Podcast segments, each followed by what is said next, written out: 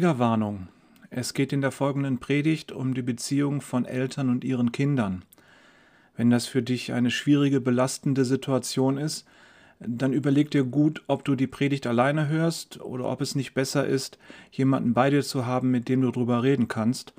Oder wenn du merkst, dass es dir zu nahe geht, dann schalt einfach ab.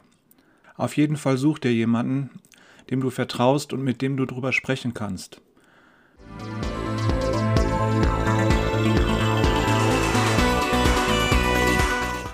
Es geht heute um das Gebot Gottes, du sollst deine Eltern ehren. Ähm, und nun ist ja jeder von uns Spezialist in seiner Beziehung zu seinen eigenen Eltern. Und ihr wisst ganz genau, es gibt nirgendwo die Musterfamilie, wo man sich alles abgucken kann und wo alles richtig ist. Bei den einen läuft es gut, bei den anderen läuft es schlechter und die Eltern, die sagen können, dass sie mit ihren Kindern in Frieden leben und sich daran freuen können, dass sie auch im Alter von ihren Kindern begleitet werden, dürfen sich glücklich schätzen. Sie wissen aber auch, wenn sie Menschen sind, haben wir einiges falsch gemacht. Und darum können wir dankbar sein, wenn am Ende Frieden geworden ist zwischen Eltern und Kindern. Man muss hin und wieder mal neue Anläufe starten, damit Frieden in Familien wird wie viele Familien gibt es, wo man sagt, nach menschlichem Ermessen müsste da eigentlich alles easy peasy laufen, kein Problem, alles ist friedlich. Und es zerbricht doch. Und wie viele Familien gibt es, wo man denkt, boah, was für ein chaotischer Haufen, das kann doch nie und nimmer gut gehen. Und es bleibt doch etwas Gutes und die Familie bleibt in Frieden zusammen. Frieden in der Familie, Kinder, die ihre Eltern ehren, Eltern, die ihre Kinder auf den rechten Weg bringen, die ihnen die Zukunft eröffnen, das sind hohe Güter und wir ahnen schon, es hängt größtenteils von der Gnade Gottes ab. Nichts haben wir wirklich in der eigenen Hand, alles ist von Gott äh, und bei Gott sicher aufgehoben, auch unser Familienleben. Nun sagt Gott, ehre deinen Vater und deine Mutter, dann wirst du lange leben in dem Land, das ich dir geben werde. Nun gucken wir uns mal zunächst an, was das für die Israeliten bedeutete, weil die ja damals in der Wüste unterwegs waren. Äh, stell dir vor, du wärst an der Stelle eines israelitischen Vaters, du hast etwa acht Kinder, bis, hier, bis hierher hattest du gerade so viel, dass du mit deiner Familie soeben überleben konntest. Und nun sollst du in ein Land kommen, von dem es heißt, dass da Milch und Honig fließen und dass es schöne große Städte gibt und dass es fruchtbares Land und fette Äcker gibt und riesige Obstplantagen und das alles soll dir gehören. Zumindest sollst du ein gutes Stück Land, ein Hof, ein Haus in der Stadt und einen schönen Garten und Vieh haben.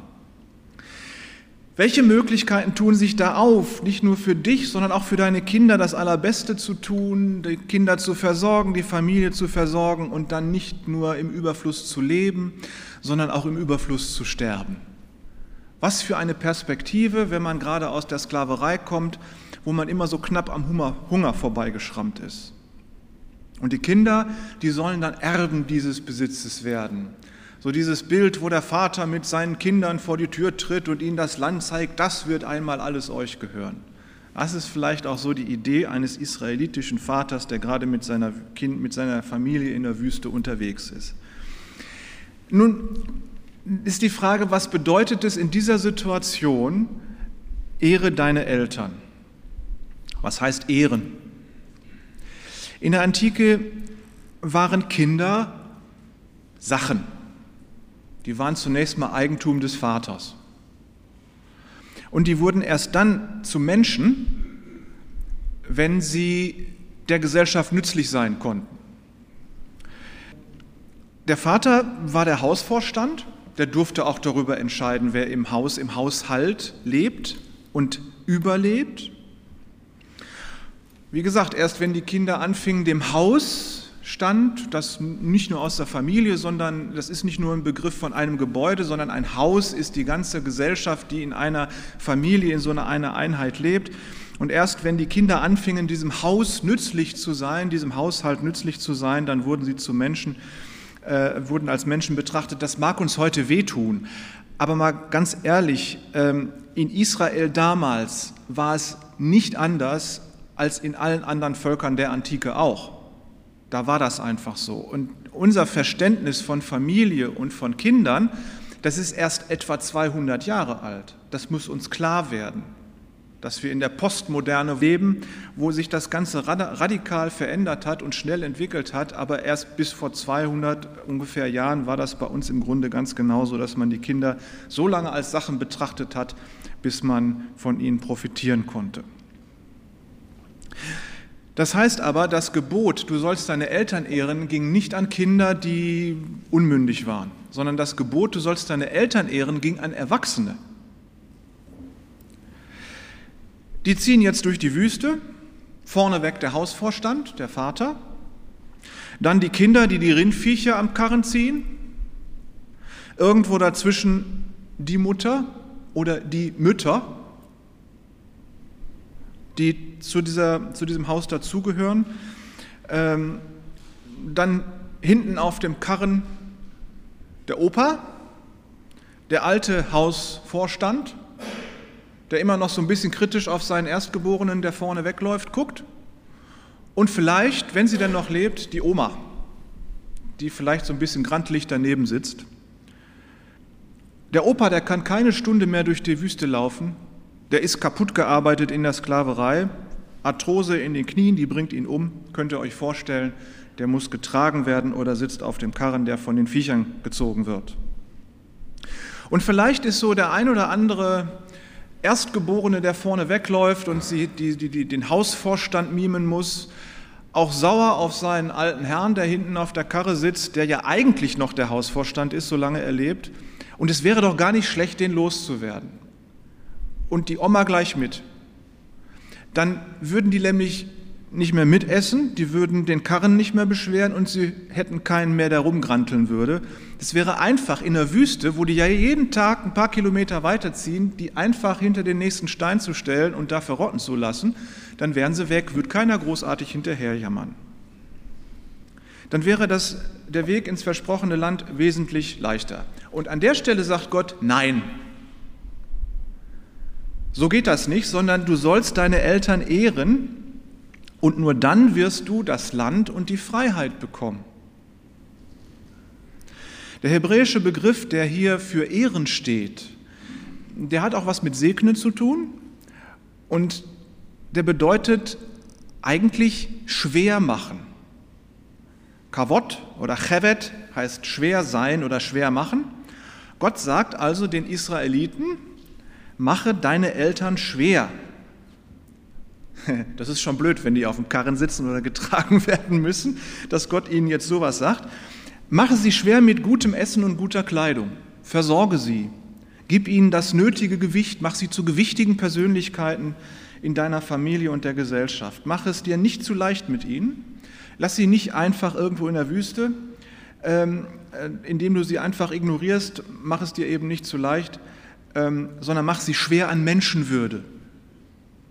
Das ist das, was dahinter steckt, wenn Gott sagt, du sollst deinen Vater und deine Mutter ehren. So, und nun fragt der mittelständische Israelit, der da durch die Wüste läuft, natürlich, warum? Was ist die Begründung? Wozu? Warum? Weswegen? Aus welchem Grund sollte ich die Eltern ehren? Weil sie meine Eltern sind und weil sie das verdient haben? Nein, das ist nicht der Grund. Vielleicht soll ich meine Eltern ehren, weil sie ja älter sind als ich? Nein, das ist auch nicht der Grund. Vielleicht soll ich sie ehren, weil sie sich so viel Mühe gegeben haben mit meiner Erziehung und mir alles ermöglicht haben und jetzt einen Anspruch darauf zu haben, dass sie wenigstens Ehre zurückbekommen. Nein, das ist auch nicht der Grund. Vielleicht soll ich sie ehren, weil sie mir eine wunderbare Zukunft eröffnet haben. Nein, das ist auch nicht der Grund. Die menschlichen Qualitäten der Eltern und die Mühe, die sie sich mit ihren Kindern gemacht haben, die sind überhaupt nicht der Grund, warum die Kinder ihre Eltern ehren sollen. Denn was ist, wenn die Eltern versagt haben? Was ist, wenn die Eltern ihre Kinder vernachlässigt haben? Was ist, wenn die Eltern ihren Kindern die Wege verstellt haben, statt ihnen die Wege ins Leben zu eröffnen? Was ist mit dem zwölffachen Vater und Hausvorstand, der da von morgens bis abends in Ägypten Ziegel gebrannt hat und dann abends vorm Schlafengehen, so kurz vorm Kollaps, die letzten, in der letzten Dämmerung des Tages noch in den Garten gegangen ist, um Gemüse für die Familie zu ziehen? Was ist mit der Mutter, die seit ihrem 14. Lebensjahr schwanger war, wie sich das in der Antike gehörte, weil sie möglichst viele Kinder gebären sollte? Machen wir uns klar, die Oma, die da hinten auf dem Wagen sitzt, die ist vielleicht 40 Jahre alt. Wenn sie Mitte 40 ist, kann es sein, dass sie Urgroßmutter ist, wenn sie denn überhaupt lebt. Frauen verschlissen in der Zeit sehr schnell, schneller als Männer. Wie soll die sich um ihre ganzen Kinder gekümmert haben und dann auch noch diese ganzen Dinge, die wir ganz normal für selbstverständlich halten, wie wir mit unseren Kindern umgehen sollen und sie fördern sollen? Wie soll das gehen in so einer Gefangenschaftssituation in der Antike? Wie sollen diese Eltern ihre Kinder nicht vernachlässigen? Welchen Lebensweg hätten sie ihnen denn eröffnen können? Einen gehobenen Sklavendienst vielleicht? Das wäre ja unmöglich gewesen. Welche liebevolle Zuwendung hätten sie ihnen geben können? Wo die Sklaverei und die tägliche Demütigung sie selber hart und verhärmt und bitter gemacht haben. Die Begründung, die Gott dafür gibt, die Eltern zu ehren, sind nicht die Eltern und sind nicht die Leistung der Eltern, sondern Gott rechnet nicht die Leistung der Eltern auf und fordert dann entsprechend Gegenleistung der Kinder, so eine Wiedergutmachung durch Ehrerbietung. Genau das macht Gott nicht. Er rechnet nicht die Leistung der Eltern zusammen und fordert dann von den Kindern eine Wiedergutmachung oder eine Abzahlung durch Ehrerbietung. Genau das macht Gott nicht. Die Begründung liegt allein in Gott selbst. Ehre deine Eltern, denn dann werde ich dir erstens ein langes, erfülltes Leben geben, damit du zweitens in einem wunderbaren Land leben und sterben kannst. Das heißt, Gott begründet dieses Gebot nicht mit den Eltern, sondern mit sich selber und dem, was er den Kindern an Guten tun will. Ehre deine Eltern und ich selbst, Yahweh, dein Gott, sorge dafür, dass es dir gut geht. Ich werde dafür sorgen, dass die Freiheit, die ich dir geben werde, nicht verloren gehen wird. Die zehn Gebote sind keine Satzung für perfekte Menschen. Das merken wir an der Stelle ganz besonders. Die zehn Gebote sind keine Satzung für perfekte Menschen. Der Sündenfall ist schon geschehen und ihr wisst alle, wir sind nicht vollkommen. Unsere Eltern waren es nicht, wir sind es nicht. Und sofern wir Eltern sind, wissen wir es auch von uns selbst, dass wir als Eltern nicht vollkommen sein können. Und wir merken es bei unseren Kindern auch. Der Sündenfall ist schon geschehen und alle machen Fehler. Und diese Gebote sind nicht Gesetze für perfekte Menschen. Deswegen muss Gott sie begründen mit sich selbst und nicht mit uns. Deswegen kann und darf die Begründung dieses Gebotes äh, nicht von den Eltern abhängig gemacht werden. Auf der anderen Seite können und dürfen die Eltern auch die Erfüllung dieses Gebotes nicht von sich selber abhängig machen oder von ihrer eigenen Leistung. Dieses Gebot gibt ihnen überhaupt nicht das Recht zu, dazu. Wie oft habe ich das gehört, dass Eltern gesagt haben zu ihren pubertierenden Teenagern, die gerade so richtig auf Krawall gebürstet waren, du musst mich aber ehren, ich bin schließlich dein Vater, deine Mutter und so steht es auch in der Bibel.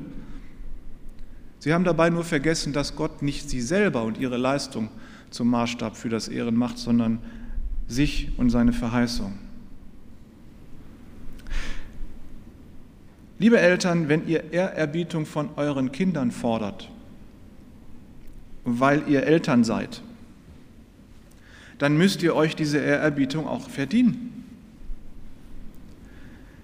Gott weiß, dass das nicht geht. Welchen Eltern gelingt das denn so, wie sie das gerne hätten? Wir sind unvollkommene Menschen. Fragen wir mal unsere Kinder, die Kleinen und die Großen, inwiefern das funktioniert hat. Sicher, wir sind hier alles gute Familien. Ich begegne in der Seelsorge manchmal Familien, die nach außen hin gute, gute, fromme Leute sind und ein wunderbares Familienleben führen. Und wenn man dann seelsorglich hineinguckt in manche Familie, ich habe mir manches Mal gedacht, das will ich nicht erleben. Das sind auch Menschen, so fromm sie sind und so schön sie nach außen aussehen. Die Qualität der Eltern ist nicht der Grund für dieses Gebot. Gott hat für die Freiheit gesorgt, deswegen steht oben in den zehn Geboten, ich habe dich befreit. Das ist sozusagen der Grundsatz, auf dem diese Gebote, diese zehn Gebote funktionieren. Ich habe dich befreit und in mir liegt der Grund, warum ich diese Gebote gebe und in mir liegt der Grund, warum ihr diese Gebote halten sollt. Jahwe hat den Kindern den Lebensweg aus der Sklaverei geebnet. Jahwe hat sich ihnen liebevoll zugewandt und deswegen ist Jahwe der Grund, warum diese Gebote zu halten sind und nicht die Eltern. Und Gott stellt sich sozusagen ja hier jetzt auch mal auf die Seite der Eltern, ja? Äh, das muss man ja auch mal sagen, indem er das Gebot mit sich selbst begründet, schützt er die Eltern davor, dass die Kinder zu viel von ihnen verlangen oder von ihnen verlangen, perfekte Eltern zu sein, die immer alles richtig machen. Andererseits bewahrt er aber auch die Kinder davor, die Eltern, die an ihrem Elternsein gescheitert sind. Ja? Die Kinder, die von ihren Eltern vielleicht eher gequält als geliebt worden sind, die auf irgendeinen so Sockel zu heben, um sie da zu verehren.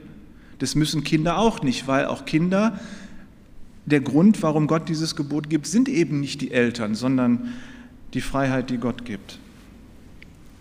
Die eigenen Eltern oder Schwiegereltern oder Adoptiveltern zu ehren bedeutet Gottes Gebot gehorchen. Und wer die Gebote hält, der ist nie der Dumme, sondern immer der Gesegnete.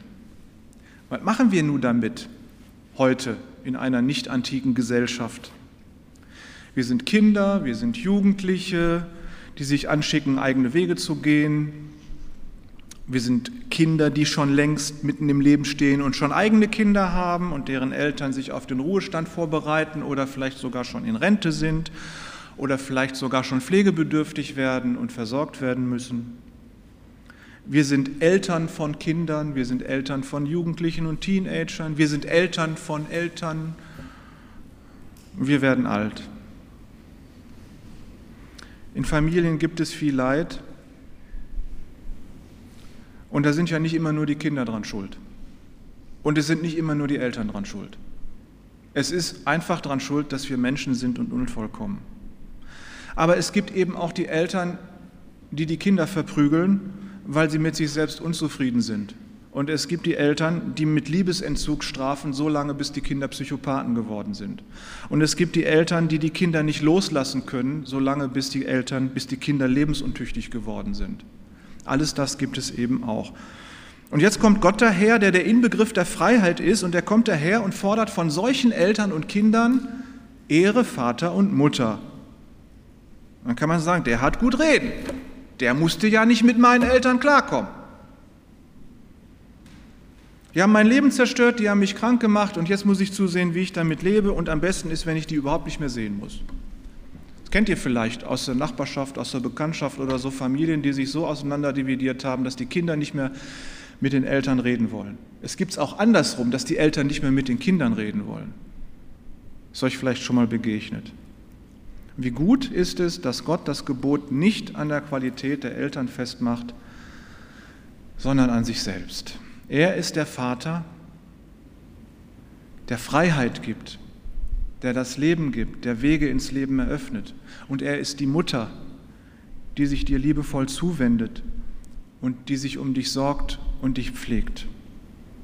Gott ist der liebevolle Vater, der Papi, nicht der, nicht der Hausvater, der vorne wegläuft und Macht über Leben und Tod in so einem antiken Haus hat, sondern er ist der Papi, der sich kümmert, zu dem man kommen kann, wenn man am liebsten weglaufen will aus seinem Leben. Und das Allerwichtigste ist, er hat uns durch seinen Sohn Jesus Christus vergeben, überall da, wo wir unvollkommen sind und wo unser Leben nicht funktioniert und wo wir Mist bauen und wo wir Streit entzünden irgendwo und wo wir uns mit anderen an die Köppe kriegen und das Leben bei uns nicht funktioniert. Das hat er uns vergeben. Das ist seine Vaterschaft und seine Mutterschaft, seine Elternschaft, dass er uns vergeben hat. Und so können Kinder ihre Eltern ehren, indem sie ihnen vergeben. So ein Weg zur Vergebung ist möglicherweise ganz schön lang. Und der wird je länger, je schwieriger die Eltern gewesen sind oder noch sind. Und manchmal sind die Eltern gar nicht mehr da und man muss immer noch gucken, dass man ihnen irgendwie vergibt. Aber da stehen oft tiefe Verletzungen dazwischen, zwischen den Kindern und den Eltern. Und manchmal gelingt es gar nicht zu vergeben, weil die Verletzungen viel zu tief sind. Spätestens da merken wir, wie unvollkommen wir sind und dass dieses Gesetz, das Gott da gibt, nie ein Gesetz für vollkommene Menschen sein kann. Seine Eltern ehren kann nur der Mensch, der die Vergebung Gottes des Vaters erlebt hat und darum die Vergebung für ihn auch in den Bereich des Möglichen gekommen ist. Und wenn die Verletzungen so tief sind, dass Vergebung menschlich unmöglich ist, das begegnet mir in der Seelsorge oft genug. Wenn die Verletzungen so tief sind, dass Vergebung unmöglich ist, menschlich, dann erfüllen wir dieses Gebot, indem wir es Gott Yahweh bekennen, dass wir es nicht hinkriegen. Und die Vergebung Jesu für unsere Unvollkommenheit in Anspruch nehmen, auch für unsere Unvollkommenheit, dass wir nicht vergeben können, weil wir so tief verletzt sind. An uns Kinder bedeutet das, lassen wir unsere, lassen wir unsere Eltern frei aus der Sklaverei, perfekte Eltern sein zu müssen. Und machen wir uns auf den Weg der Vergebung, um frei zu werden von unseren Eltern, wenn sie uns Schaden angerichtet haben. Und wenn das Vergeben nicht mehr möglich ist, dann laufen wir zu Yahweh, Gott, unserem Papi, und wissen, dass wir bei ihm geborgen sind, weil er uns vergibt. Und an uns Eltern, lassen wir unsere Kinder frei aus der Sklaverei, perfekte und tolle Kinder zu sein. Ein Psychologe hat mir mal gesagt, dass er in der Regel davon ausgeht, dass äh, Eltern Kinder haben und ihre Kinder zeitlebens benutzen, um ihr eigenes Wohlbefinden zu steigern. Lassen wir unsere Kinder frei aus dem Anspruch, so zu werden, wie wir sie gerne hätten.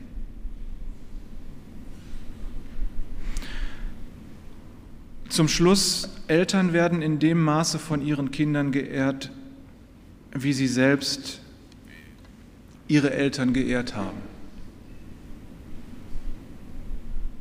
Woher sollen die Kinder das Elternehren, das Vergeben lernen, wenn sie das nicht bei ihren eigenen Eltern schon sehen konnten, wie die mit ihren Eltern umgegangen sind? Mir ist sehr bewusst, dass ich als Vater und Stiefvater sehr genau von meinen drei Töchtern beobachtet wäre. Die sind jetzt alle erwachsen, aber die gucken immer noch. Ich vermute, dass die mit mir vielleicht irgendwann so umgehen werden, wie ich mit meinen Eltern umgegangen bin und wie ich mit meinen Schwiegereltern umgehe. Das ist nicht leicht. Und ich hoffe, ich mache nicht die Fehler meiner Eltern und meiner Schwiegereltern. Und ich hoffe, meine Töchter machen nicht die Fehler, die ich gemacht habe. Ehre deinen Vater und deine Mutter, dann wirst du lange leben in dem Land, das ich, Yahweh, dein Gott, dir geben werde. Das ist ein ganz kurzer Satz, aber voll Sprengstoff. Wer das Gebot hält, ist nie der Dumme, sondern immer der Gesegnete. Amen.